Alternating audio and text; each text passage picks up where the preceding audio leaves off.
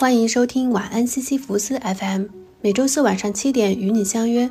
我是阿蒙，在这个一切都要快的时代，我想慢下来和你真诚的聊会儿天，关于文学，关于爱，关于理想与迷茫，关于诗意与生活。各位晚上好，今天是星期四邮局专栏正式开启的第一期，今后我会在这个栏目分享我这些年断断续续写的一些文字，每个月更新两期。你可以把它当做一位陌生朋友的来信，如果恰巧能给你的生活带来一丝慰藉，那么我的写作便有了最大的意义。十月底的杭州有些冷，但又没那么冷，很多时候还可以穿毛衫和裙子。让人开心的是，空气里没有了大量的潮湿分子，天空是一种透亮的蓝和白，工作几乎可以全部交给新来的助理。每天的上班都好像是在做一场告别的仪式。那天的践行宴，领导说了很多平日里不会说也没机会说的话。临别前的气氛总是弥漫着煽情的味道。十一月三日，我起了个大早，准备收拾行李。妈妈说还是个黄道吉日，一搬家。早上七点多去食堂吃了一份一块五的炒面，实在是物美价廉的，让人很难忘记。最喜欢就着酱油和醋一起吃。回到房间后，打开收音机，推开阳台门，暖暖的阳光照得墙壁明晃晃的，看着一屋子的东西，有点不知所措。索性见什么顺眼先装什么，无非是把一切打包罢了。想起最初房间的空空荡荡，如今又要把它恢复的空空荡荡，那感觉像是我从未来过这里一样。间歇休息时，我忍不住翻出了烤失败的紫薯瓜子仁酥饼。被我做成了软软的馅饼，一口咬下去，绵绵的，甜味儿居然恰到好处。塑料袋、空盒子、书、纸片堆了一地。终于在下午三点左右，他们规矩的在一起了，像是等人来认领的无家可归的小孩，默默地蹲在墙角。预约快车时，对方一听行李有点多，竟然拒绝了。朋友提醒我语气强硬一点，拒单本就不合理。下一个果然成功了。不得不说，很多时候做起事来态度强势一点，的确会容易很多。可一不小心，我就忘了这一点。也许自己打心底里并不大喜欢这样的处事风格吧。当所有的行李搬上车，才发现其实并没有很多嘛。有些后悔，那个还放在朋友家的行李箱应该一起拿来的。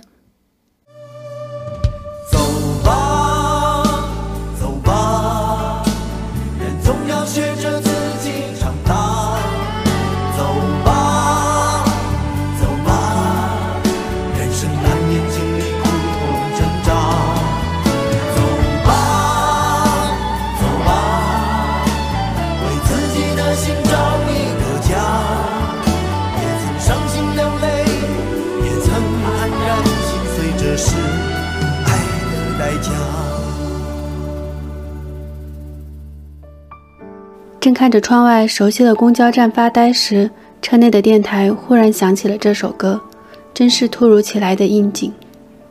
刚开始工作那会儿，从来没有想过有一天会辞职，原以为要在那里待一辈子的，只要单位不辞退我，就像谈个恋爱就想着一定要结婚。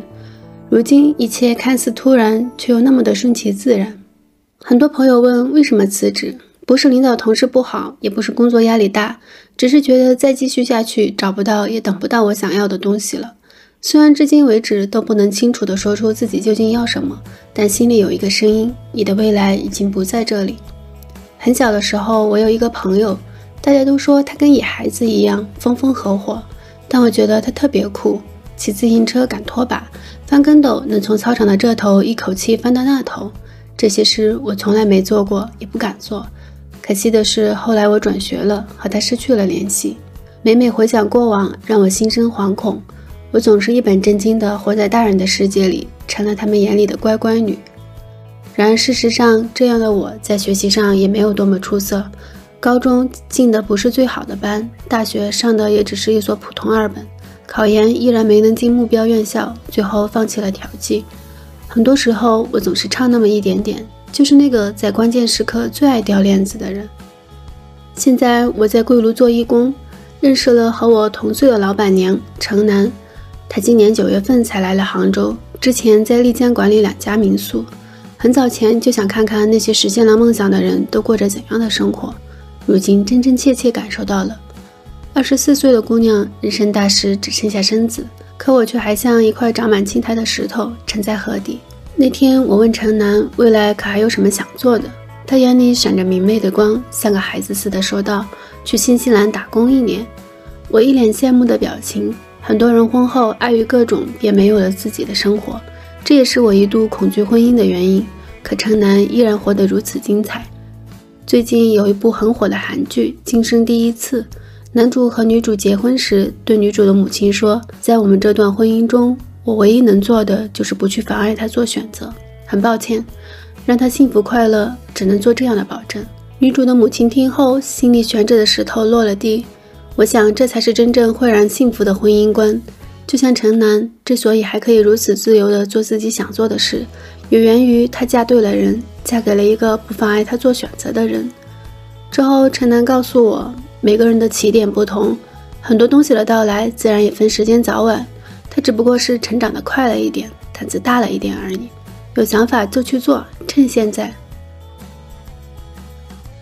来店里已经大半个月了，烤饼干、除杂草、扫落叶、装饰客房，便是我日常的工作。每天等待远方客人的到来，又目送他们的离去。有人清晨来，有人傍晚走。都是一群奔波在路上的人。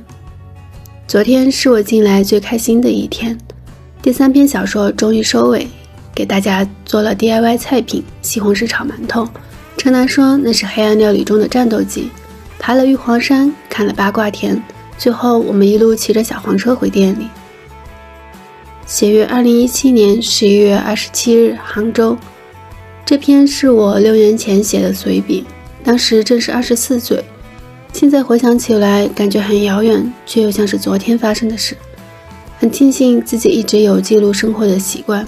回头细看时，会发现生活原来并不是平淡无味，它会因为用心记录有了质感，无论是用文字，亦或是影像和绘画等。今日来信到此结束，祝各位夏天快乐。